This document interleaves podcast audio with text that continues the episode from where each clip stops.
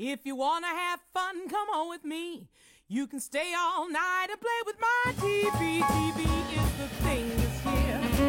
TV is the thing this year. Radio is great, but it's out of date. TV is the thing this year. Hello，大家好，欢迎收听这一期的岳阳电话，我是今天的主播拉主 key 的主播 River。我是周周，我是满堂，我是阿莫。我今天因为已经忙碌了一天了，所以就是脑子转的比较慢。如果到时候 说的不好的话，大家可以补充啊。你不用这样吧？你 压力太大，你好焦虑哦。为什么我们四个人讲话，你还要这样子？可能是我今天就是伺候了太多领导，已经有惯性了。哦，就突然突然有了甲方的待遇呢，很开心。我们今天想要讨论的一个选题呢是，呃。新闻到底是不是烂专业？就是为什么要讨论这个选题呢？其实也是跟我们四个人的背景有关系的。我们四个人应该都是学新闻的吧？嗯，可以这么说，一半吧。嗯，但是就是我们四个人学的可能程度有所不同，要不然对对满堂你先说吧。哦，我本科是理工科的，是工科的，然后是读研的时候选的新闻学。哦，是广电新闻，其实也不是完全的新闻新闻学。嗯。但是满堂同学呢，他就是不读就不读，一读就他就读到了最好的最好的之一吧，这样说。研究研究生读的那个可是复旦新闻呢。你这样不贴，我只能说，在复旦新闻入学考试里面，你是第一名，我是第二名，你是第一呢，变相给自己贴金。好了好了，知道了知道了知道了，这期节目结束结束了是吗？我可以走了吗？没有没有没有，我把这个录一下，就是，然后我我我是周周哈，就是我本人的这个学术背景是，呃，本科跟硕士都是新闻。阿莫呢？我本科和硕士，呃，也算是一半新闻吧，因为我读的是，呃，本科是，呃，新闻学（括号网络传播方向），就是那个年代还是一个非常新颖的、没什么人报的专业，因为大家完全觉得哇。就是一看就是为了赶时髦设立的新专业，但是现在你会发现说，几乎所有跟新闻传播的 专业都在讲网络，所以我们那个专业我都怀疑是不是已经要就是被划入这种尴尬的历史阶段里去了。但就是都还是有点关系吧。我虽然除了实习之外没有正儿八经的从事过新闻工作，嗯，我是那我应该是程度最深的吧。我本科研究生全是新闻，而且就是新闻。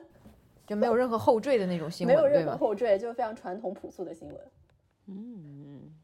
然后就是我们之所以今天想要聊这个新闻到底是不是烂专业呢，是因为今年有好几次这个不要学新闻的事件上了热搜。就是今年在五记得五月份的时候吧，就是有一个呃，应该在网网络上非常有知名度的。就是他算是一个专业咨询填报的这么一个专家，报志愿大师，报志愿大师张雪峰，他就在有一次直播中直接说，如果孩子非要学新闻的话，我一定会把他打晕。然后这件事情就引发了热议。然后后面他又称说，九八五教传播的教授粉丝量还不如我，是不是有点问题？就这几件事情就都上了热搜。然后我不知道，就是作为新闻或者新闻相关专业的你们，看到这些热搜是什么感觉呢？我先说吧，我只想说骂的好，就是不应该学新闻。活该！就是我这个人，就是不论是对母校也好，或者对我曾经待过任何单位也好，我是没有任何护校或者是护犊子的心理的。呃，就是你骂我会比你骂的更狠，因为我知道我会比你了解的更多，所以我骂的更有道理。所以我觉得他们俩都没有说错，就是这个就是值得骂呀。就比如张雪峰，他可能表述的是一种，呃。这个专业没有前途，或者说，嗯，前景不够好，但我真心觉得，这个选择带来的，在现在的这个环境里面，真的是痛苦大于得到。嗯，所以你就你会觉得说，你跟网友的情绪是同仇敌忾的，是吗？就是你也会觉得说，不要学新闻。嗯，就是大家骂新闻学的时候，你也会觉得有一种情绪释放，是吗？对，我会附和一下，我骂好就是不要学，但是我会有一种隐隐的，我都说不出来那个叫什么，就恨铁不成钢还是干嘛？就是我知道自己在骂的时候，是因为知道有些太多的就是无法实现的东西在里面了。嗯，满堂呢？张雪峰这个我其实是有看到过，我当时就别说他了，就是我身边的人说要选专业选新闻学，我都会立刻劝退他们。但是我我就是劝退他们，是因为觉得说他这个东西，可能就我经历过来之后，觉得说好像就就跟阿莫的有点类似吧。但是我有觉得说，他们如果自己真的想经历的话，也也是值得经历的。周周呢？我觉得张雪峰的那段话，他两部分，他前部分我是同意的，就是如果他未来的小孩，或者是我未来的小孩，或者是比我小一点的，嗯，一些学生们，他们要准备报考专业的话，我肯定也是不推荐的。不推荐他们读新闻，就是完全是为他们个人着想，就是非常功利的来看。嗯，我劝他们最好不要报。但是他后面那句话说什么传媒学的老师粉丝都不如他多，我想说他这个论点是要证明什么呢？所以他觉得说，嗯，你如果是学传媒的，你是学这个新闻传播的，你就应该名气比我大吗？他的这个底层逻辑是这样子，对，最后就觉得很奇怪。所以这也说明了他对。这个新闻这个专业的，我觉得看法是太过于功利了，在这一方面我是嗯不太认可的，因为我们就是说这个新闻这个专业，用他的话来说就是无利可图嘛。但是你总要人要做新闻呀，就是只要人民群众对新闻有诉求，大家都要看新闻的话，那你这个新闻生产的工作者总要有这个有人来做啊，只要有这个需求，就要有人学这个专业嘛。但是至于就是这个专业的。呃，前途怎么样？我觉得又是另外一层问题了。嗯，那我跟你们会稍微有一点点不一样，就是我好像对这个专业还是有那么一点点护短的感觉。就是我觉得我可以骂新闻，我作为一个学新闻的人，我可以把他骂死。但是如果像张雪峰这样的人说不要学新闻啊，学新闻没用啊，我还会还是会在心里觉得说你懂个屁啊！你一个什么东西也配评论我们新闻专业？哦，你还是有那种所谓新闻人的骄傲是吧？荣誉感，就是还是有传传，因为我可能学的是传统新闻，就是还是会有一点点那种骄傲的嘞。像我们其他，我们这三个人就已经完全祛魅了，是不是？而且像像我跟周周，我们的专业就广电新闻，在新闻院里面就是被评为就是最没有文化的一个系。哦，因为我学的甚至都还是纸媒，就是在我的我的那套那套理论系统里面还是偏纸媒的东西。我们就整个举的例子，然后整个理论框架全部都是基于纸媒在教学。然后我们的那个专业在学校里面是最有文化的一群人，嗯，就是比广电啊、广告啊什么的，自己自我感觉成绩要好一些，因为分数会高一些嘛。那我们先退群喽。嗯，其实我们现在四个人所从事的行业。虽然不完全贴合，但是还是也跟嗯当初学的新闻学、新闻新闻有关系，是吧？跟新闻传播有关系。像 River 现在就还是在传统新闻媒体，然后我在网络媒体吧，算是。嗯，呃，阿莫是在做广告嘛，其实也算新闻、算传播的领域。然后满堂是也是在做企业内部的这个。我其实相当于是 PR，但是就是对外对内都有一些吧，但也是传播学类类别的。嗯，我们可以说是就是在追热点的内容生产者，然后在某些就是嗯敏感话题或者尺度上坚守一些新闻人莫须有的尊严。比如说，坚持使用正确的的地的和呃 没有语病的主谓宾之类的。真的，真的，这个真的太重要了，太罕见了。就是因为这样的一些小的 principle，让你可以就是对张雪峰那样的人嗤之以鼻，是吧？哎，对，我觉得你的地的都不分的人跟我讲什么话，真是。我当然也是对他嗤之以鼻的，但是我仍然是会附和他。我说对，骂得好，我会比你骂骂得更狠的。你骂的算什么呀？你骂都没有骂我骂得好，所以证明我们这个专业还是很有优势的。哦，你还是你其实也是有点小骄傲，但是你的骄傲就比较就是隐藏，是吗？对，嗯，那好的，那现在让我们把这个时间线往前再倒回个十几年，请问你们当时为什么要学新闻呢？嗯，我觉得，我觉得我们当时学新闻是跟当时的大环境有很大的影响，因为当时环境不是像现在这样的，就是。差蛮多的，就是说，我我最早想要学新闻的话，讲真的是因为看了就是水居易。我觉得现在的听众不知道水居易是谁，真的不知道是谁是吗？是就是那个就是是 伊拉克战争的报道吧，然后因为我当时是觉得战地记者这个职业太牛逼了，然后哎那个时候其实新闻就是记者这个无冕之王的称呼，大家还是有一一定的认知的。然后我当时其实是说有这样一个新闻理想的，我才会报这样的一个专业的。但是我觉得现在就是。就总体来讲，那个环境也是有比较能够滋生这种理想主义的产生的。而现在的话，因为整体可能行情也不是特别好，就是理想主义就会慢慢的变得低落一些。哎，等一下，满堂，那你说你想学新闻是有萌生这个念头，是你在中学的时候要专业的时候就已经在考虑了？对，我中学的时候就在考虑了。我中学的时候就是看到了许晶怡，我就跟我爸说，我以后就要做他。但结果你去学了什么交通工程？对，因为我爸就是说，不管怎么样，你本科一定要给我学理工科，你不许学文科。结果你读了五年的交通工程，最后还是转到了新闻。怎么说呢？你就好像明明选了一条正确的路，然后 掉头飞驰，逆行进了隧道。我就挺喜欢这个专业，但是我爸就说他是他，因为我爸是一个就是搞化工的人嘛，他是一个这种纯理工科的人，他觉得。文科的专业没有什么大用，以及就是说他他的这个什么不确定性太强了，然后他觉得没什么意思，他就说你必须要学一个安身立命之本，要学一个这样的专业。所以我就说那也行吧，因为因为我爸还是同时也觉得说我的理工科成绩还是比较好，不要浪费。嗯，你现在有一丝后悔吗？你说学交通工程吗？后悔没有去做软技路面。我我完全不后悔。我觉得，我觉得就是不同的学业有不同的收获吧，就是这样子。好官方哦，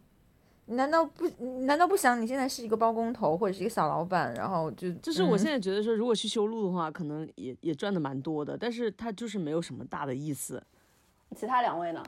那我先说吧，我是阿莫。嗯嗯，我就是跟满堂差不多，就是可能在青春期的时候就隐隐的对记者这个行业是有一点滤镜的。然后这个滤镜，他是水军翼，我是吕秋露薇。那个时候我们家是能收到凤凰卫视的，然后而且就是还有就是那个凤凰卫视当时还有那个谁徐徐徐徐可辉，对徐可辉，嗯，然后你就会觉得他们这种传统新闻女性的这个魅力，就是又又知性，然后又犀利，然后又能够像吕秋露薇那样，就是可以去到世界上那么危险的地方之类的，你就会觉得特别刺激，而且。呃，觉得自己文笔还可以，然后看的书又很装逼，包括我还印象中就是听的音乐也很装逼吧，赤裸裸什么的。对，然后包括高中的时候，大家订订什么流行音乐类的杂志，我都是订《南方周末》。就是啊啊，当然，嗯，你想两千零四年之前的《南方周末》还是干过一些大事的嘛？嗯嗯，但真正报新闻专业是我毕业的时候没有想的，就是第一个是高考没考好，然后呃，我当时就是想离家越远越好，就是怎么想都是越远越好，就是长江以北的绝对不考虑，然后我就准备填中大或者是南大的历史系，我就觉得历史系很适合我，就是可以考古，就是可以去探险之类的那种 那种心情，结果我都已经交了。那个志愿表之后是被我班主任退回来的，然后就说学历史没有出息，就是你学成老太太也不一定有出息。然后是联系我的家长改了新闻系，然后我就成了周周的同学。好吧，你要回让我回忆当初为什么选新闻做专业的话，我其实有点嗯模糊了记忆。哎，我们能不能每一次每一次录制没有这句话的存在？老年痴呆感觉太强了。五年以上的事情就说记忆已经模糊。对对对，你难道不是当时的所有的专业随便你挑吗？对，这个重要的一点就是，现在好像已经没有这个东西了。我当年考大学的时候，还有一个很重要的东西叫艺术特长生，所以我当初是作为艺术特长生。然后，而且你们知道他是什么吗？他是二胡特长生，太可笑了，好凄惨的一种特长生。干嘛呀？那是国粹好吗？就就当时就是作为艺术特长生进了武大，然后呃给我的一个 privilege 吧，算就是任何的专业我都可以随便填，就是所有的专业真的。然后我就填了一个当时分数比较高的，我就想说，反正都随我填，那我就要填一个比较难进的。当时武大比较难进的几个文科专业，因为我是文科生嘛，可能就法学还有。法学跟新闻吧，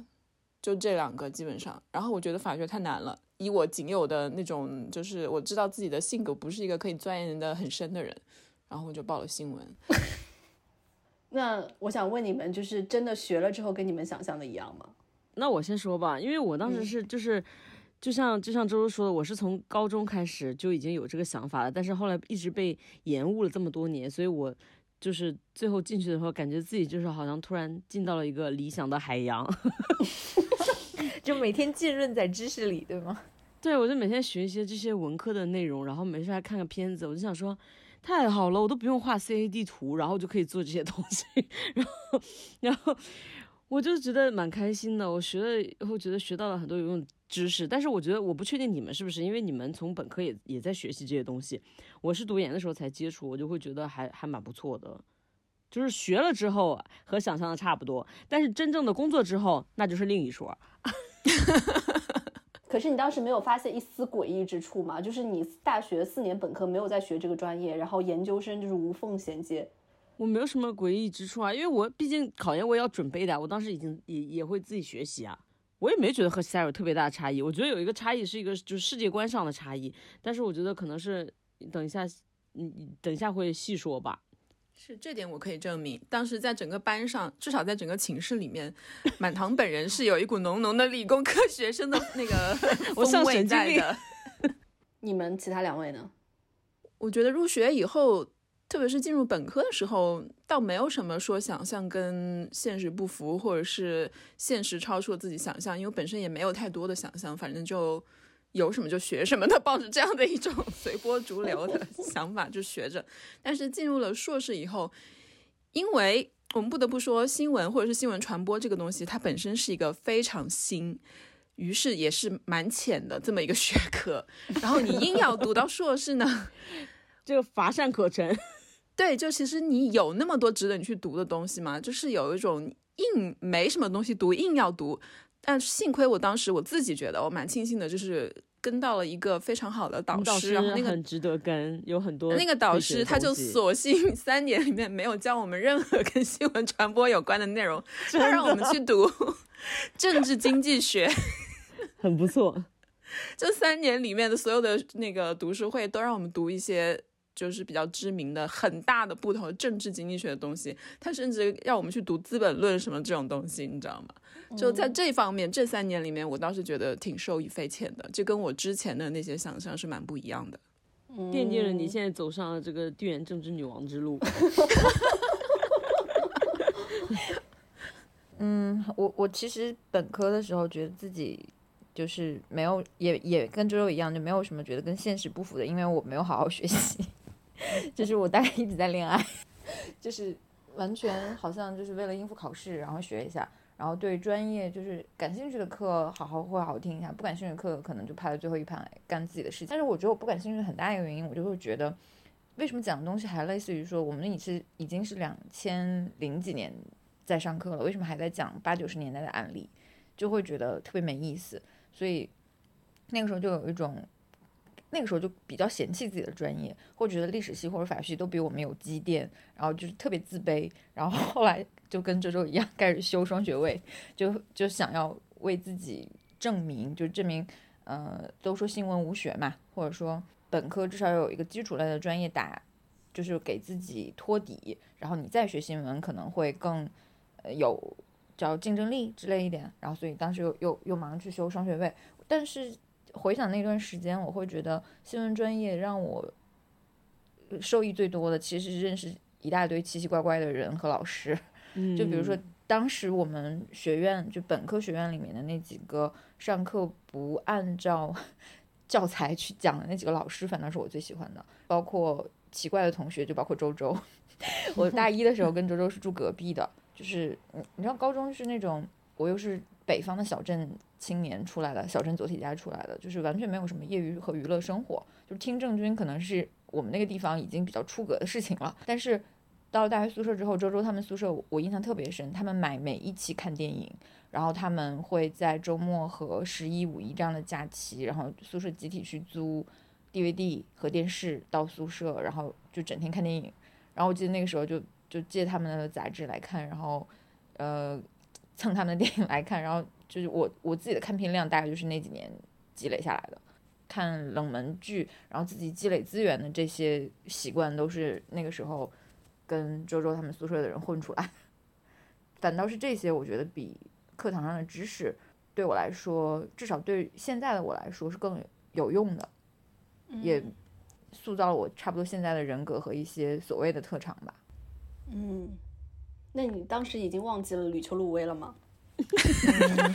也没忘吧，就是，呃，大一、大二我在图书馆借的书，还基本上都是类似于卡帕和法法法法法法拉奇，法拉奇，对啊，现在连人家名字都忘了，当初可是偶像呢。渣 渣女渣女，是的呀，就就但后面具体失望的事情，可能就类似于会是实习以后，或者是汶川以后吧。那 River，那你呢？我觉得我们四个人里面，你可能是在入学之前就对这个新闻的这个想象是特别崇高、特别荣耀的那样一种。那你感觉你是最憧憬的。对，那进入这个专业以后呢？进入这个专业以后，我还是很荣耀啊，就是感觉因为像你是你王者荣耀哎你，不要讲人家要给钱的好吗？然后就是觉得说，因为我的荣耀感来自于都是非常直接和肤浅的东西，就比如说上公共课的时候，我们专业的人成绩是最好的。哦，还有就是我们当时也会有一些跟呃实际联系的业务、实际业务联系的比较强的一个老师，然后会让我们自己去做一些调查类的选题，然后我们就宿舍的人会去真真实的去做这种东西，包括当时好像我我我之前有讲过吧，去做了那个重庆大厦的那个调查，嗯，就是觉得还是很实践的，而且我们老师还会让我们，比如说去查那个，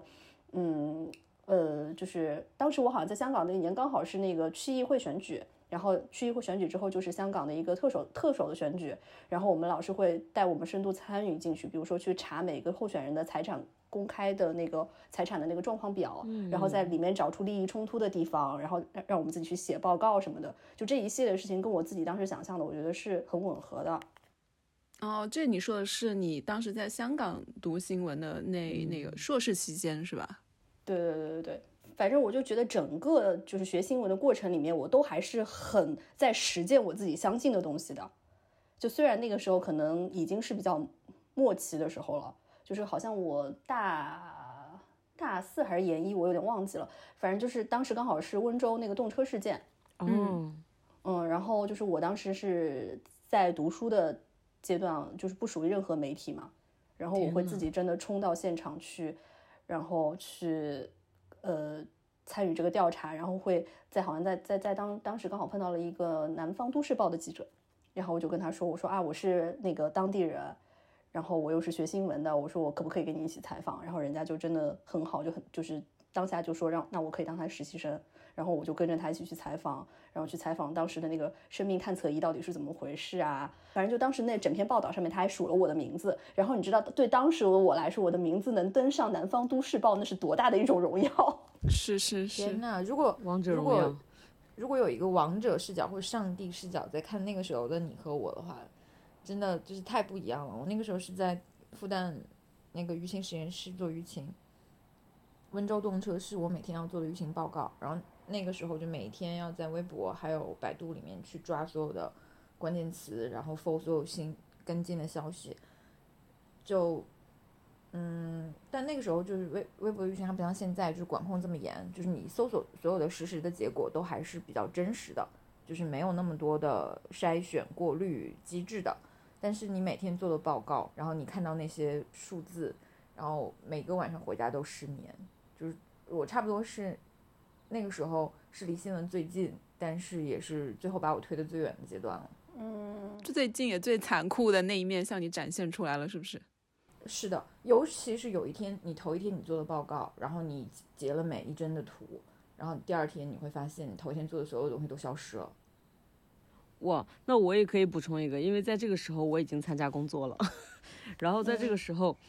我们当时就在抢这个新闻，而且我那个时候会明显的感觉到，我以前以为抢新闻是抢这个新闻的时效性，后来我发现抢新闻抢的是红线离你的近的程度，哦，然后就是我们前面就是还是可以出很多就是类似于稍微一些比较，就像可能是阿莫做的这种就是调查的内容，但是这些东西后面就是很快就不让做了。嗯，我当时对这个事情有特别强烈的感受，是因为那那一班动车是我一直坐的动车，就是它是往返上海跟温州之间嘛。嗯，所以那那班动车我坐过无数次，就是它出事情之后，我就觉得我在家里睡不着，然后我就觉得睡不着之后我一定要做点什么事情，然后我就觉得自己作为一个新闻专业的学生，我不能躺在家里面。你你你使命感蛮强的，就是 River 命运的齿轮就此转动。嗯，天呐，没有想到我们三个同时 involve 在这个事情里面。嗯，当时我就觉得说，哦，这一切好像就是感觉跟我当时自己相信的东西还是很吻合的。嗯在这个时候，我就已经开始觉得不吻合了。嗯，那刚刚说到满堂，你觉得你在你的前面五年理工跟后面三年的这个新闻的专业的比较中，你觉得读新闻有什么是最让你受益的？我觉我觉得首先受益的就是跟那个嗯阿莫说的一样，是认识一些奇奇怪怪的人，就是比如说 就是你本人这样子，然后 然后就是三生有幸。然后呢，还有就是说，我觉得有一个很大的转变，就是我记得当时我们在那个我们那个呃卧室的客厅有经过经过一轮，就是还还好像不止一轮这种这样的 battle，因为我们就是我是理工科，甚至是可以说是完全工科出身的，然后我们在工科的这个环境下面，包括理工科里面，其实所有的事情是比较黑白分明的，就是这个事情。它对就是对，不对就是不对。你这个算得出来就是算得出来，算不出来就是算不出来。然后你这个没有没有那种灰色地带的，然后就是它只有唯一的解法。因为我当时的就是世界观其实是蛮受这个影响的，而且包括我们工科主要就是它的核心是解决问题。你甚至这个问题你可以不是很明白，但是你只要把它解决了就可以。然后我后来在跟他们的这个 battle 当中，我知道就是说他们就是说我是一个实用主义者，然后然后然后我才发现说哦，原来就是是我只是这样一个主义，一个代一个代表，一个一个派别。这个世界上有很多其他的东西，而且很多学科它不是说是非黑即白，它是一一片混沌的，就是他期待着所有的人去提出他的观点，然后让他就是推推进他的一个边界。然后我会当时会觉得这个还让我挺挺。感觉挺受益的吧，就是我的世界观会开阔，而且会包容一些。就是以前我会觉得说这东西错了就是错了，但是我有时候现在会更包容一些，会听说觉得说哦，那他有他的想法，你也有的想法，可能大家都有道理。就是我以前是不接受这个状态的，怎么可能大家都有道理呢？这个事情就是应该有一个正确答案。你看你现在说的时候都仍然很理直气壮。对对对，我现在就是。somehow 还是有一些，就是我在一众文科当文科生当中，还是非常明显能够感受到我的理工科背景这样的一个气息和其他人是很不一样的。但是我觉得试图，我还是觉得我还是被这个有有改变一些，让我觉得还蛮受益的。周周呢？我自己是觉得在读新闻专业的过程中，其实是所有的新闻学院，我觉得对于我客观上来说都有个共同的特点，就是它非常的宽容。怎么个宽容？就是它能允许学生无所事事。就是你这个无所事事非常重要，是你们复旦的学风吧，自由而无用。武大也是这样，就是我会觉得那些课程其实你都非常容易。如果你要混的话，你只想考过的话，你真的不需要太多的去时间精力上付出，就是很容易就过掉了，拿掉了学分，甚至拿到高的学分并不难。于是你就有有了很多的空闲的时间，任由你去支配。我觉得这个空闲的时间真的是非常珍贵的，只要你能知道怎么用哈，我就觉得我用我的空闲时间也是像他们说的，就认识了很多人，然后当然很多人现在已经无无从联系了，但是在那个阶段对我来说是非常重要的，然后对形塑我的人格也起到了很重要的作用。再一个就是，其实我觉得他培养了我一种。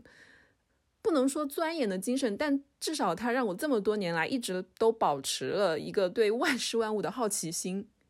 就是因为我们有过这样的专业的训练，可以说是可能我本人就是一个比较有好奇心的人，但是通过这么多的专业的训练，它强化了这一点，然后让我觉得说。好像仿佛是就是刻在灵魂里面的一种强制性的东西，就是说你必须要保持好奇心，不可以没有好奇心。就算不是善不算是一个新闻工作者，我也要对我身边的人和事跟环境要有好奇心。我觉得这个对我来说是可以说是终身受益的。你觉得好奇心这个事情是可以通过专业专业训练训练出来的吗？可以啊，因为我觉得好奇心就是一种你看待事物的方法，是一个方法论。对，就是提问，就是说你作为一个人的存在，你就是要提问、提问、提问，就是那个什么打五 W 啊，什么什么这些东西嘛，最基础的，对吧？就是上课的第一门课就学的。所以你这么多年训练下来的话，你会真的会在你脑子里面就是印下来一种，仿佛是一种强迫性的这样一个思维过程一样。嗯，好像我认识的就是学新闻的人都有个共同的特点是，确实好像知识面会相对广一些，但是确实每一个。知识点都不是特别深，对，是的，就是宽泛而浅薄，我觉得可以，对对对，至少可以形容我，也是我，我觉得我也是，我觉得最让我受益的是，呃，跟满堂有点像，但是我能找到一个词来形容它，就是 perspective，就是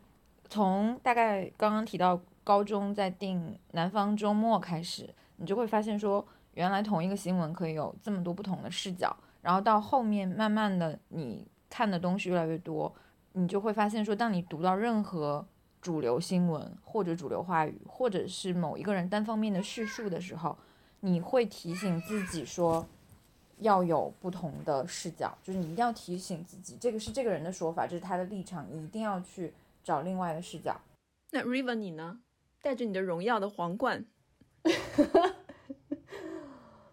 在你提这个问题之前，我还没有想过这个问题到底受益了什么。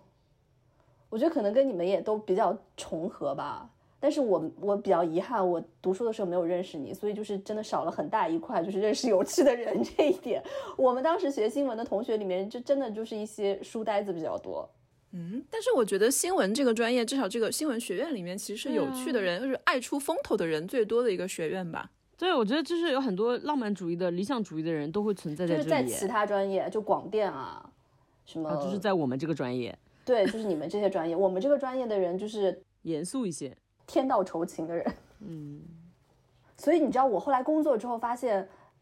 就是我读书的时候，我我是甚至是不太使用豆瓣的人。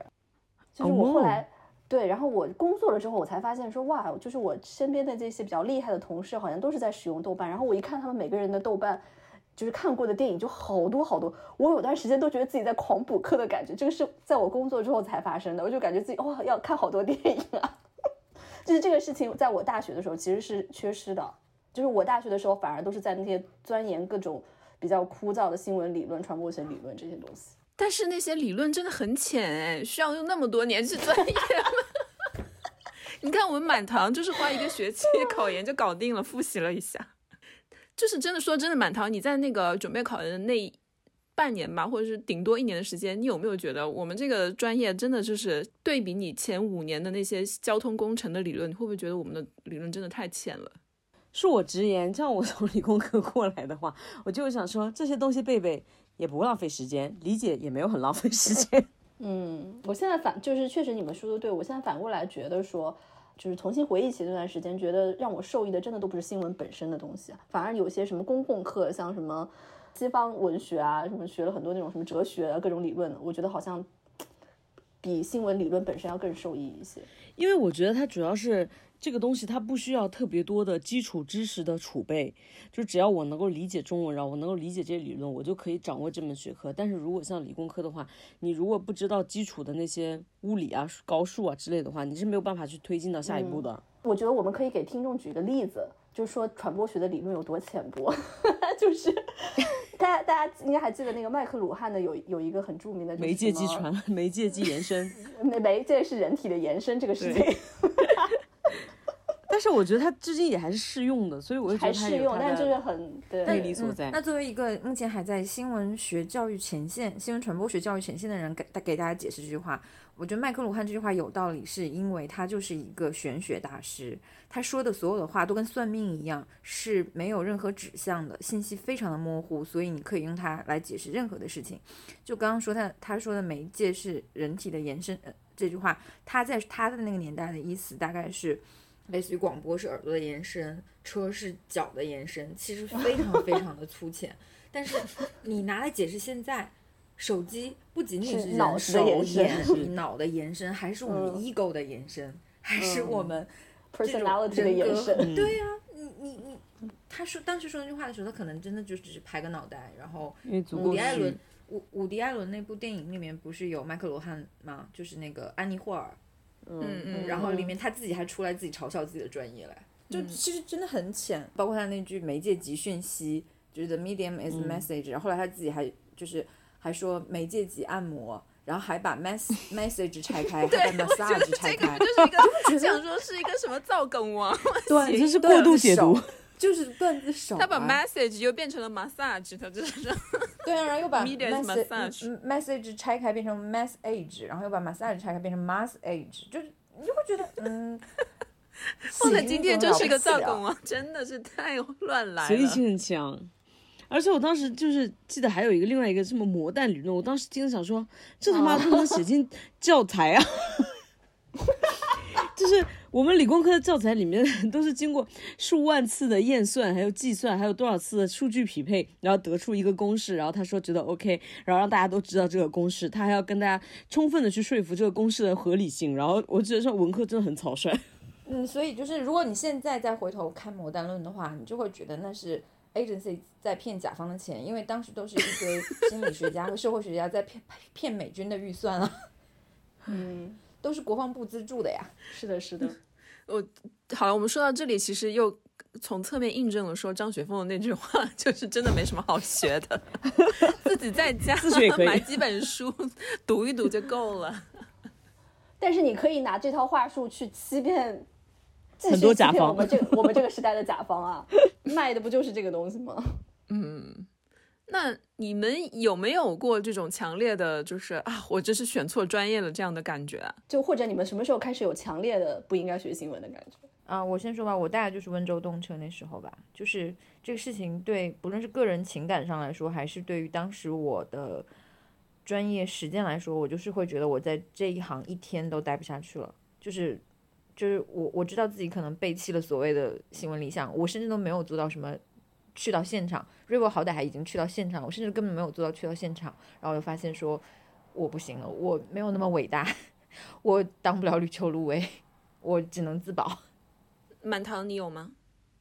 我其实有两个 moment，一个是非常实际的 moment，就是我拦铁马的 moment。我就想说图啥呢？到底是为啥？然后另外一个就是我其实有一次也有一次出过现场，虽然就是有点奇怪哈，但是我当时出了一个地震现场，然后我当时发回了一个报道，是非常实际的一个情况，但是这篇报道被驳回了，他说就是不是很符合我们想要宣传的这个。怎么讲呢？主的基调正能量也好嗯是什么也好啊呀所以就是我当时就是非常的气愤，我就觉得说，要我有何用？我们最近有一个实习生，他就是也是学新闻的，然后他研究生也要即将学新闻，然后因为我们要录这个播客，所以我也稍微问他了一下，就是我其实准备好这个故事，想要就是一个大劝退的动作，结果呢，我问他说，我说你为什么学新闻？他其实也三炮印证了前面我们说的，可能是周周说的吧，他说，他说这个这个。他说感觉这个专业最好混，就是如果混文凭的话，他说他觉得这个最好混，而且同时他的对这个职业的憧憬和我们当时非常的不一样。我们都是想说要做一个就是记者或者什么的，他说他是想要做 PR 或者是做活动做 event，然后所以他才想要来读这个专业，这个是相关的专业。我就觉得他们现在整个这个时代的人的想象和我们那个时代差很多。嗯，现在如果学 P 二的话，没有专业的 P 二公公共关系这个专业学吗？有的吧，也是传播学类似的。那我再来补充一个现在的年轻孩子的视角吧，就是我现在教的学校里面，新闻专业还蛮多人的，就是我也很难想象，哇，为什么新闻专业会有这么多人？然后，尤其教到大四的时候才会明白，说为什么这么多孩子学新闻，是因为他比较好考公，哦，对，而且好多是，对，而且好多是类似于家里本身就是地方电视台或者地方媒体、地方宣传办公室的二代。哦，学一个这样的专业，回去更好的能够顺利的进入接班实习和考公，对接班。嗯那周周你呢？你就是什么时候有这样的感觉？就是我不应该学新闻呢？嗯，我第一次对这个专业有质疑，还是那个时候我已经在读硕士了，然后在台湾做交换生的时候，然后去听一个讲座，遇到了你们港中大的邱老师，邱林川老师，他在做一个讲座，他是我研究生的导师。我知道，我知道，所以就觉得，哎，缘分还蛮奇妙的。他当时就是在给在在场的大部分都是台湾本地学生嘛。当时邱林川就是给台下的学生就介绍他研究了这么一个案子，那个案子就是是应该是非大陆的一群学新闻的学生，我忘记了是香港的学写新闻的学生，还是东南亚某个国家的新闻专业的学生，帮助他们当地的一个社群建立他们的社群广播吧，可能是有可能是广播，也有可能是杂志，就这样的一种小型的社区媒体。当然是当做一个正面的案例来介绍的。然后呢，我记得当时台下就有学生就向他提问说：“那这样类型的这样的正面的例子，在中国，在中国大陆，呃，有没有实践？”他当时就非常直率的说：“他说，嗯，没有这样的实践。他说，因为中国大陆的新闻专业的学生，基本的背景就是，呃，家里条件还可以，也不指望他们。”嗯，有太大的成就，然后但是他们自己有有认为自己可以有一些成就，于是就让他们学去学新闻，然后在这新闻的四年的训练里面呢，他们就可以大可以风风光光的对外宣传说自己是学新闻的，好像有一个荣誉在。但是四年学起来，最后要不就是进了就是呃那些事业单位，要不就是进了国家媒体，怎样就是也并没有实践他们最开始的那样的一些理想。他真的原话差不多就是这个意思哦。我当时在下面就听了，就嗯。无可辩驳，又有一点，对对，确实无可辩驳。虽然觉得啊好丢脸，但是又觉得也无法反驳，就是这种感觉。在那个时候，我就对这个专业产生了一些质疑。再一个就是，其实我在后来毕业以后也也是在媒体里面工作嘛，这当时也经历了，就是这么多年也经历了你们就是刚刚像满堂跟阿莫说的那样的事情。但是并没有让我质疑我自己的专业。其实真正的质疑是这几年我到德国来以后，我要找工作了，我才发现 我在中国学的新闻是多么的不利于我在外国找一份工作，因为它这个受限性实在是太强了，跟理工科比起来啊，特别是它就非常局限于所在的那个 context，你的文化还有你的文字，你的这些东西，它并不是一个 universal 的一个专业。对，其实我爸当时让我学理工科也是因为这个原因，因为他觉得这个受环境的影响有点太大了，就对你整个政体啊什么的，他他非常局限性很强。那 Riva 呢？我的时刻比你们还也都要晚一些，我可能都是最近。你真的很理想主义。我跟周周一样，我之前就是遇到过像你们说的那种时刻，我也没有怀疑过，因为我觉得要就是这个东西的存在。并没有让我觉得完全失望，因为你在选择这个工作的时候，你已经预料到你之后工作的环境，那你想办法去绕过这个东西，或者你你突破了什么，也是我觉得有一种成就感、成就感的东西在。对对对对。呃，我我最近开始，我觉得也是跟我自己现在的工作环境有关系。我不知道你们有没有看过那个那个叫呃大卫格雷伯，他写了一本书叫《狗屁工作》。嗯，他提出了几种狗屁工作的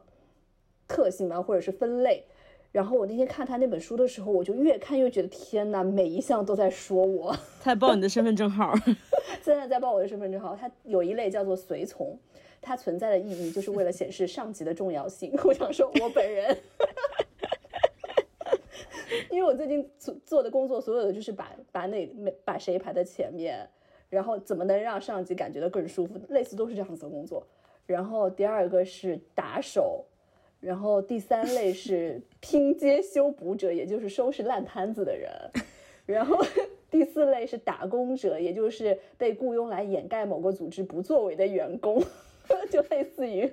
整天要不停的做各种无意义的 PPT，就是先有结论，然后再再去反推怎么得出这个结论的这种 PPT。就是每一项都在说我，然后我就一下子觉得过去的那些所谓自己觉得 有一点突破的那种荣誉感或者成就感，一下就变得特别特别特别的虚无。天呐，王者不荣耀了。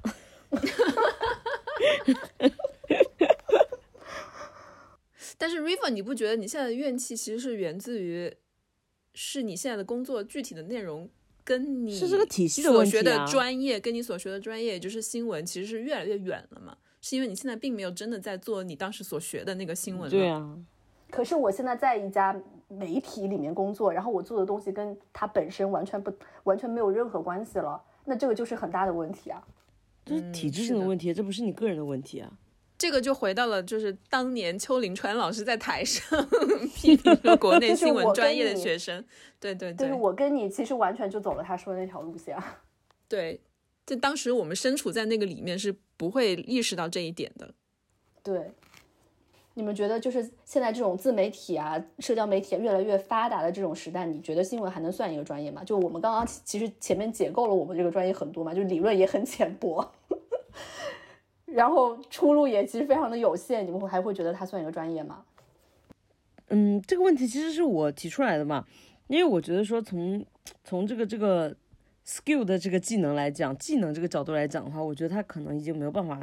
当做一个什么专业？因为这个东西大家现在越来越多，所有人都知道。但是我同时也会觉得说，正因为这个东西的普及，所以你这个新闻素养，它才会显得更重要。因为我觉得很多乱七八糟的东西在进行传播，都是因为这些人没有 进行过这些专业的培训，他们在向外传递一些错误的信息，或者是说在误导大众。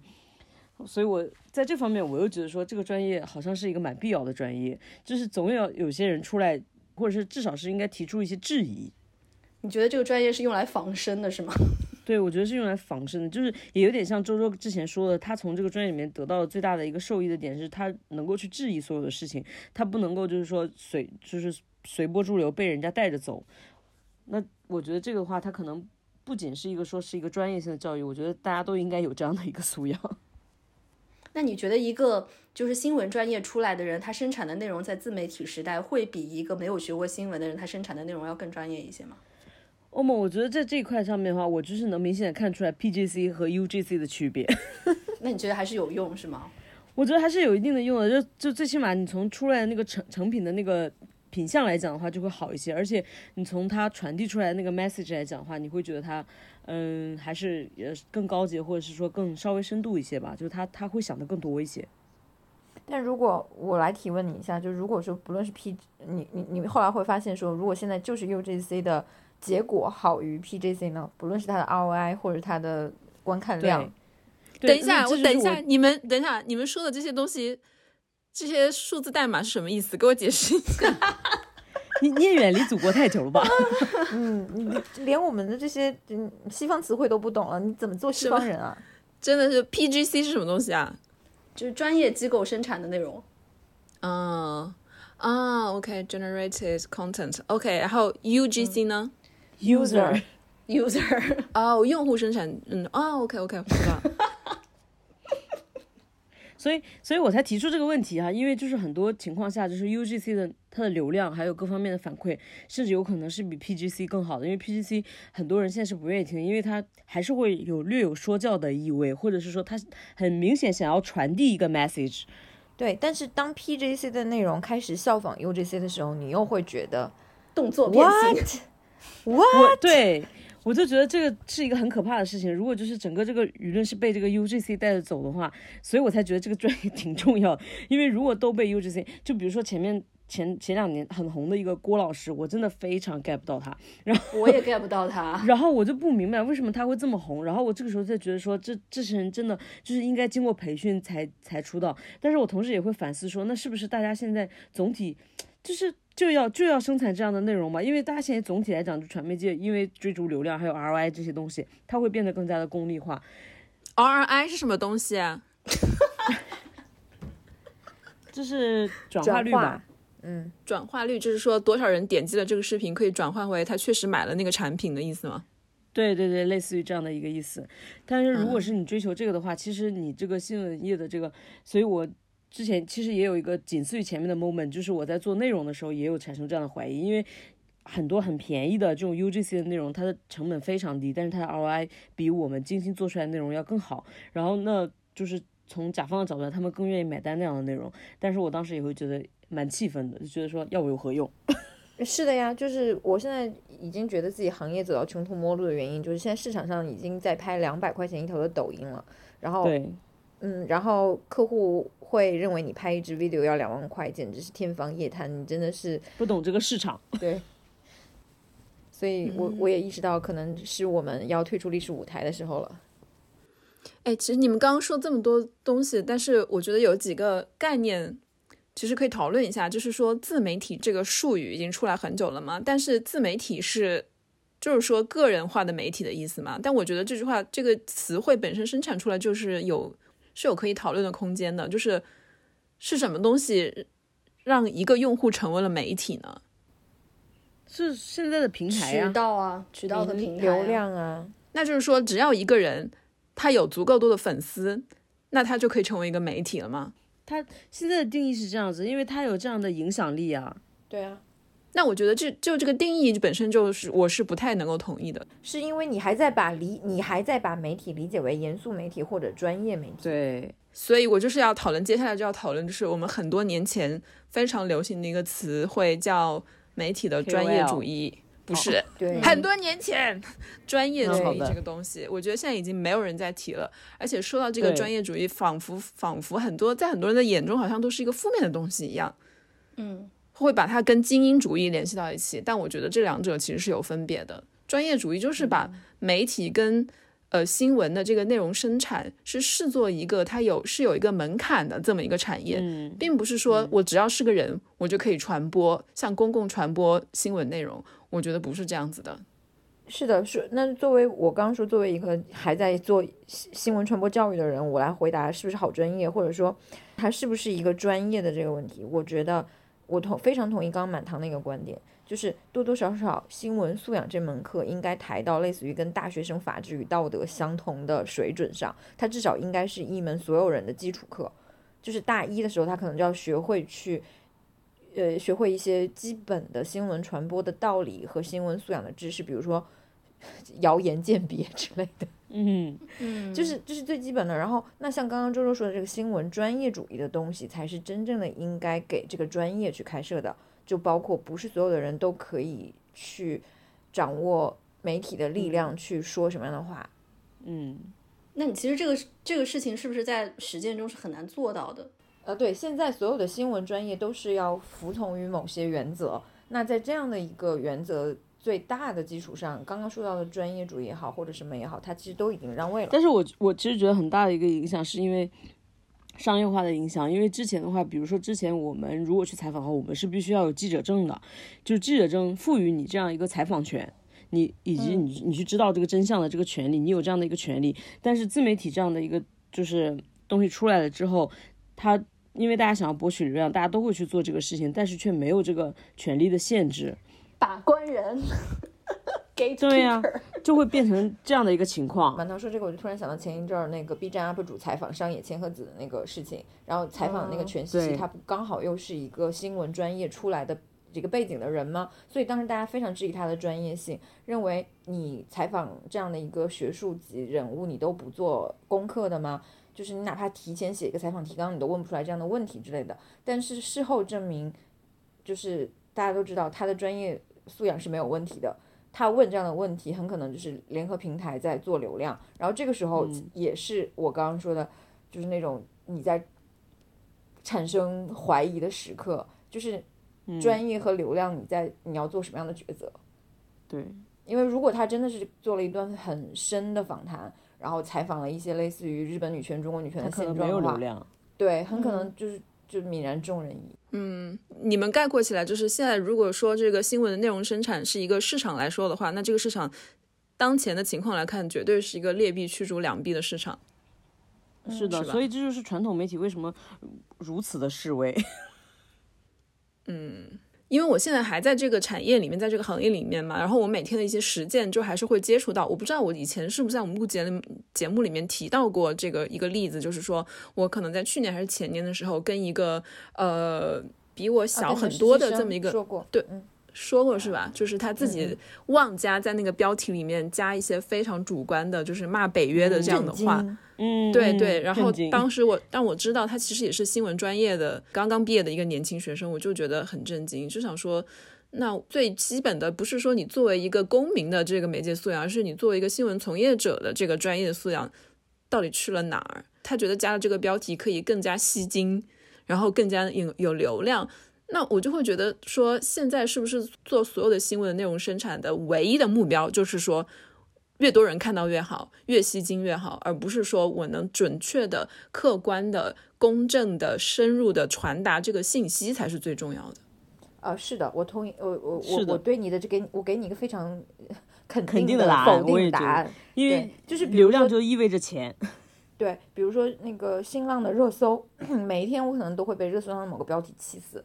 就是拿前一阵儿，我我在课上也会举这个例子，就是有一个新闻，就是一个男的在酒吧的厕所里把一个女生拖拽拖拽到隔间里，试图侵犯，就这么一个暴力新闻。但是这个男子后来被警察带走了。你知道新浪的热搜是什么吗？新浪的热搜是女大学生在酒吧被拖拽至厕所隔间，就是然后。大家都知道新浪的那个热搜标题，如果你字数显示不全的话，它只能显示前几个字的话，你看到的是什么？你看到的是女大学生在酒吧，就是他想让你记住什么？就是这个难道不是最明显的吗？就是放到现在舆论环境里，你只要看到女大学生在酒吧就够了。他让你就是所有的人都会点进来，然后他让你记住的信息也根本不是他遭受了什么样的暴力事件，他让你记住的就是一个女的在酒吧，后面发生什么都是他活该。那你能说做这个标题的人没有专业素养吗？我甚至认为他太专业了，他完全知道大家想看什么，想点什么。那如果说从流量的角度，这才是真正的专业主义啊。River，你现在在传统的媒体的话，就是面对的这种所谓所谓的流量，或者是你们的这个收视率的压力，现在还是第一的嘛？就是就是作为衡量你们工作成效的一个最重要的指标嘛？我们更加特殊一些吧，我们这个节目已经不考核收视率了。对我们考核的是你是不是一个合格的喉舌，所以我们现在其实又回到了说，哎，为什么不要选新闻？因为你选完新闻出来，这个专业读完以后，你要面对的一个市场是，不仅是一重压力，也不仅是两重压力，是三重压力的这么一个市场。有那个那个流量在追着你，你的老板说今天你的视频怎么怎么多少的观看率，多少点击率，然后再一个就是，那你有没有完成上级的宣传的任务？然后同时没有踩红线。对，但是但是但是我会有一个感觉，就是如果你一直在追逐流量，其实反而你是没有办法获得流量存存活的很久，或者获真正的获得最大的流量。反而你其实是不是应该走的稍微前面一点？不是，那是因为你这个是需要有一个时间的沉淀的。但是现在因为在这个市场上，大家都想要赚快钱或者怎么样，那怎么样来钱最快呢？那这么说的话，你提到这个问题，我就问你们有没有看最近的一个纪录片，叫《陌生人对话恐怖分子》。嗯，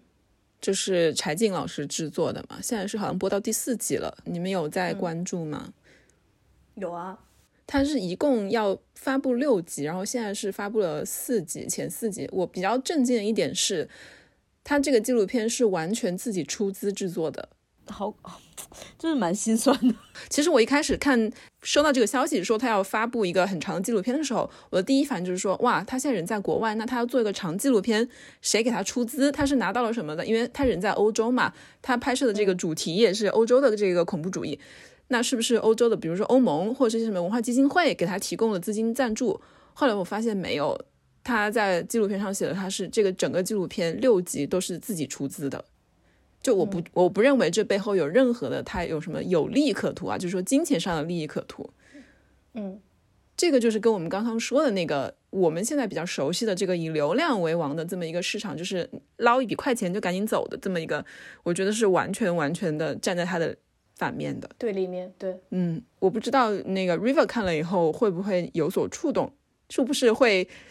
让你想起你曾经头上戴的那面皇冠？我我有啊，我看到时候我会觉得很感动哎，他感动啊？为什么？嗯，就是我我感动的点是在于说那个真的是看下面的评论，就是他不是在那个 YouTube 上面发的吗？在油管上面发的那些整个评论，就是很多很多过去学新闻的人在下面评论说，哦，看到他还在坚持，觉得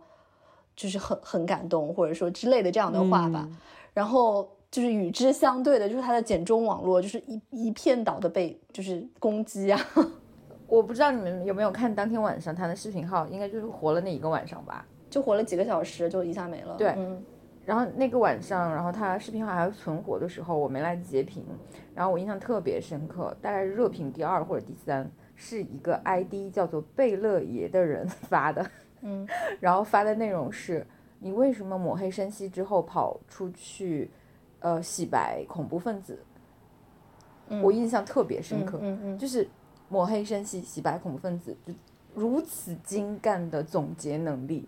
完美的把可能本来你还有兴趣的去了解来龙去脉的人，就是他可能就记住这句了。对，他就就，而且这个总结能力真的是非常非常好。然后关键是他的 ID 是贝勒爷，然后我当时就觉得好好笑，然后没来截图，他就然后这一条就消失了。洗白恐怖分子，好奇怪！我从前四集，我现在刚看完四集啊，就是我并没有觉得他有什么洗白恐怖分子的这样一个做法呀。因为大家不会看啊，不会看大家只会看那个最容易看到的评论，热一热二。只要你没有说他该死，只要你没有说要消灭他们，其实就等于是洗白。我还看到一条评论说，欧洲的恐怖分子，欧洲生的病，你要来为中国人吃药吗？就类似于全都是这样的东西啊。就非常割裂。对，他们在发这些评论的时候，柴静的那个正片甚至还没有放出来，它只是一个就是 preview。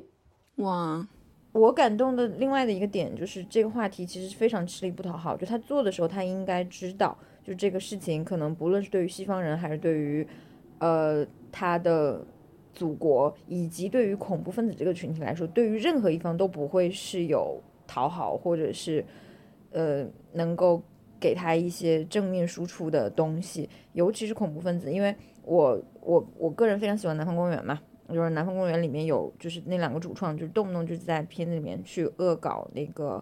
呃恐怖分子的。然后恐怖分子之前也是对这两个主创下了追杀令。然后当时那个写《午夜之子》那个印度裔的那个作家，不是去年还是前年在美国被刺杀了嘛？然后当时就是因为就是这个追杀令是好像已经下很多年了的。然后我当我看到那个新闻的时候，我就在想南方公园那两个主创怎么办？然后看到柴静照片的时候，我在想，就是我其实就忍不住在有点为想，他担会心是吧？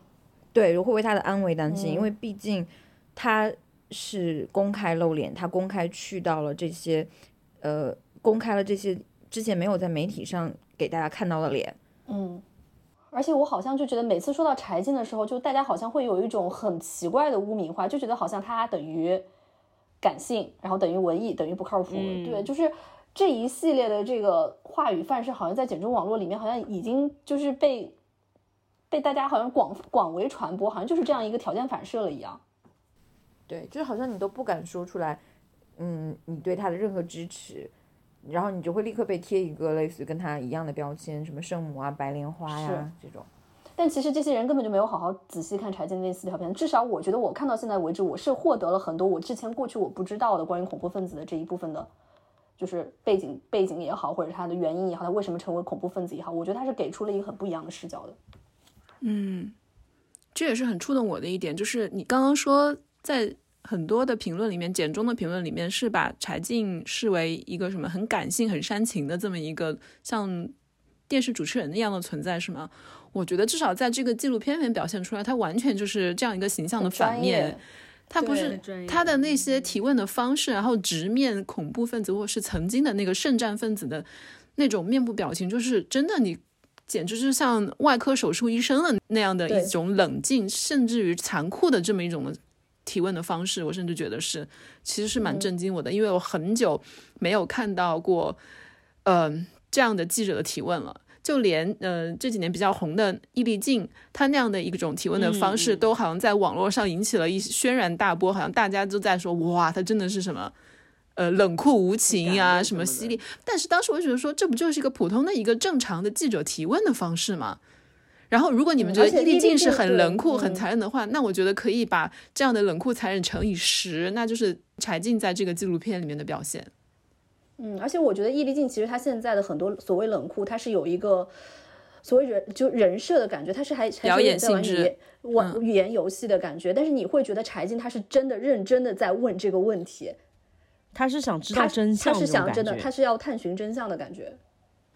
对，所以这个也是很触动我一点。如果就是说这个纪录片真的是他完全个人百分之百出资的话，那他的这个动机是什么？当然，一开始其实是因为这个呃恐怖事件最开始发生在巴塞罗那，就发生在他家的旁边。他当时感觉到他的家人、他的女儿、他的丈夫，就是他们全家人的生命都受到了威胁，然后才让他萌发了这样的提问，然后他才走上了这段旅程。然后他紧接着就是走遍了欧洲的大大小小的多少个国家，采访了多少个恐怖分子、曾经的圣战分子，以及那些恐怖分子的招募者，然后大大小小的学者、当地的老百姓这些东西。我觉得在这么巨量的工作后面，他推动他的那个东西，除了他自己本人的，就作为一个普通人的，就是说 why 以外，其实还是他作为一个新闻工作者，或者是曾经的新闻工作者，他的那种要质问的、要刨根到底的那个本、那个本能还是在那里的。嗯，这个其实是嗯非常触动我的。是而且我看到他会觉得说他有在坚持一些，比如说我本人并没有坚持下去的事情，就是你可能心里已经被遗忘的这一块，你曾经的一个理想主义的这个点。嗯，我记得在第一集里面，他就有那个纪录片第一集有播一些当时在巴塞罗那那个案件一发生以后，他马上就从家里冲出去了，然后他拿着手机在拍，他当时并不受雇于任何的媒体，他其实就是个普看到通人。对我就是看到那一段的时候，真的是想到自己当时就是动车的那个时候的自己。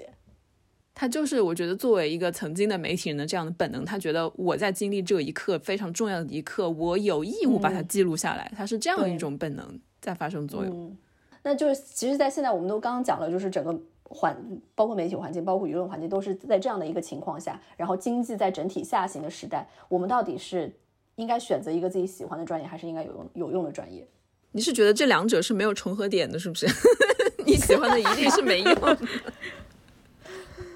当然，你如果运气真的很好，你就自己喜欢的专业刚好也是非常有用。比如你就是喜欢大数据，你就是喜欢 AI，那真的都当然很好。那对对于很多我们文科生来说，就是你喜欢的专业可能真的就是没有什么用啊。嗯，允许我就是废话多一点，把这个东西解构一下。就是首先有用还是没这个有用用和是对没用，谁的对，是怎么个有用？谁的？就比如说你说有用的话，你要学农业或者学兽医是永远有用的。我我觉得选专业还是就是要看，但是我我我就是屏蔽你们说的这些要判定的因素哈。我觉得就是最主要你要 focus 在你自己上面。就我个人而言，我觉得说你这个专业对你自己是不是有用的，对你自己是不是喜欢的，它这个有用就像。就是说，他说有用，你怎么判定它有用？我觉得他是应该判定是你对你个人是否有用，以及是否喜欢。如果是把这个限范围缩小的话，那应该还是有的选的。而且以我个人的经验啊，其实喜不喜欢一个专业的话，我站设想自己现在是一个十八九岁，高三毕业，马上要进入大学的这么一个学生。其实这个喜欢这个东西，第一，它肯定不是永远的对我可能十八岁，我喜欢法律，因为我看了 TVB 的这个律政剧，是吧？但是这是真的证明我就喜欢法律，我就想当律师或者是法官吗？我觉得未见得。然后当初以我自己的经验，我是就是高三的时候选择了读新闻，并不是因为我喜欢新闻这个专业，我慢慢喜欢这个专业，其实是通过对它的学习，然后有了一个强化，我了解了，我才最终越来越喜欢的。这个东西其实喜欢也是可以培养的。然后另外一个有用也是刚刚满堂说的，就是我想 River 这个问题，这个有用意思是说是不是能够帮助你赚赚到更多的钱钱，应该是这个意思。对，这个是有用的嗯意思。但是我觉得任何的专业都有赚得多的人跟赚得少的人。是的，是没错。有一些专业是更加可能赚到更多的钱啊。这倒，是，普遍性更强一些嘛。比如说你现在就是说去学计算机科学之类的，那顺着 AI 这个风，那你就更有可能赚到更多的钱。嗯，但是如果你不喜欢它的话，你很难坚持下去的。你可能坚持不到你赚钱的那个 moment，你已经放弃了。确实，我还是有个人经验说，就是我不是说呃来了德国以后发现发现就业真的很难，因为我作为一个学在中国学新闻专业的这么一个三十多岁快四十岁的人，我到底要选什么专业？我在去年的时候，当时因为现在这边很多移民嘛，然后移民来了以后，这边的那个 job center 就是可以说是就业中心或是再就业中心嘛，就广泛的大量的培养那个码农，因为他们现在这边很缺计算机的人才。我当时就也有考虑一下，就想说，因为基本上那个学费都是免费的，你知道吗？因为他们这边需要这样的人才。然后我就去了解了一下，发现啊，我真的是打没打没，我不行。我就算知道这个 免费培训，然后行业前景也非常好，就是只要我学了，可能一年学下来，我就业就没问题了。我还是下不了这个决心，我真的是知道这个专业我我我做不了，我就是做不了。嗯我我问这个问题还有一个意思，就是说前面有个限定，就是我们现在整个时代是一个整体下行的时代，嗯，奋斗的这个叙事，在国内已经是完全的不成立了。就我前几年看到一个非常精妙的比喻，说你都在泰坦尼克号泰坦尼克号上了，你挑座位有意义吗？哎，我这句话来自《天道酬勤女孩》哎，就是所以我就我就觉得，所以就是所谓的有用，在整体下行的时候，还还还能不能继续有用呢？所以这样讲的话，就是还是喜欢更好。就是同样是吃屎，吃自己喜欢的屎。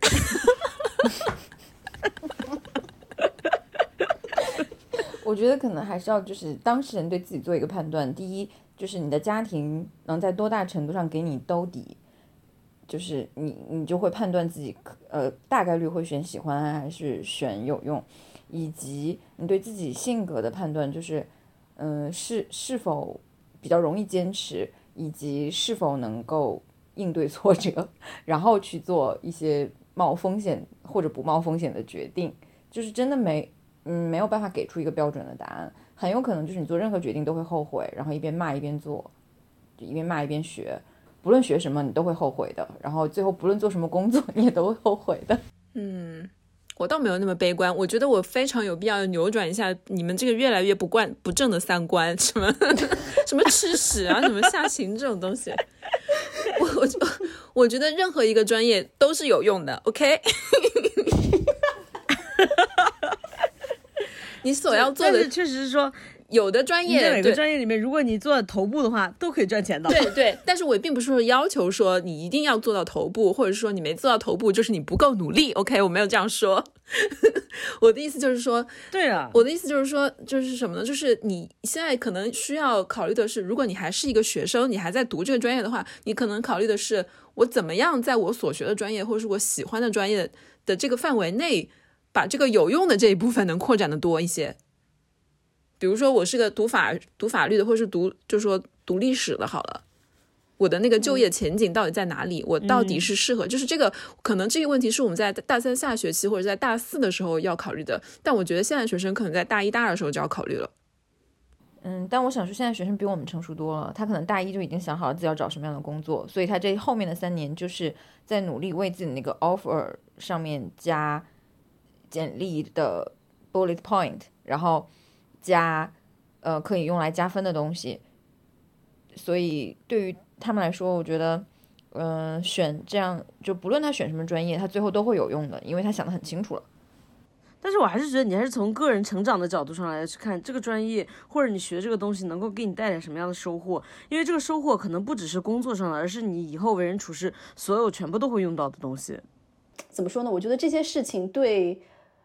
呃，一个人生的成功可能没有用，但是对成功的人生是有用的。我我不知道表达清楚了吗？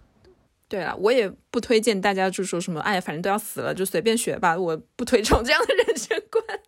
我觉得每个人还是要对自己负责啦。你还是要想好到底自己喜欢做什么，或是想做什么。那最后大家有没有什么想要跟报考新闻专业，或者对这些还有憧憬的还在读书的大学生们说些什么呢？嗯。那那是时候扮演一个知心大姐姐了。那只想说，这个年纪都可以做阿姨了吧？尤其对于就是类似于我现在正在教的学生来说，我觉得如果你们是在学新闻，或者是将来想要报考新闻，我希望你们去多读一些真正的新闻，以及在社交媒体上谨慎开口，就是尽量少去做类似于贴标签化的发言，就是这可能是第一步。你的意思是说，每一个在读新闻专业的人都要为构建良好的网络环境做出自己应有的努力，是吗？你好拔高哦！对我就是想说，大家呃，一个是周周刚刚说的要保持一个好奇心，这是最基本的。然后另外一个就是不要认为自己那个视角就是唯一正确的、绝对的上帝视角，就是要有很多个视角的能力。嗯，你们其他两位呢？如果现在你是已经在读新闻专业了，而且短时间内可能你在读的这段时间也不可能换专业的话，也不需要太灰心，不要受现在的舆论跟大家的看法的影响。行行出状元，对吧？哎，搞不好你就是那个状元。不是这个话太土了，就是 船到桥头自然直，就是 你要相信。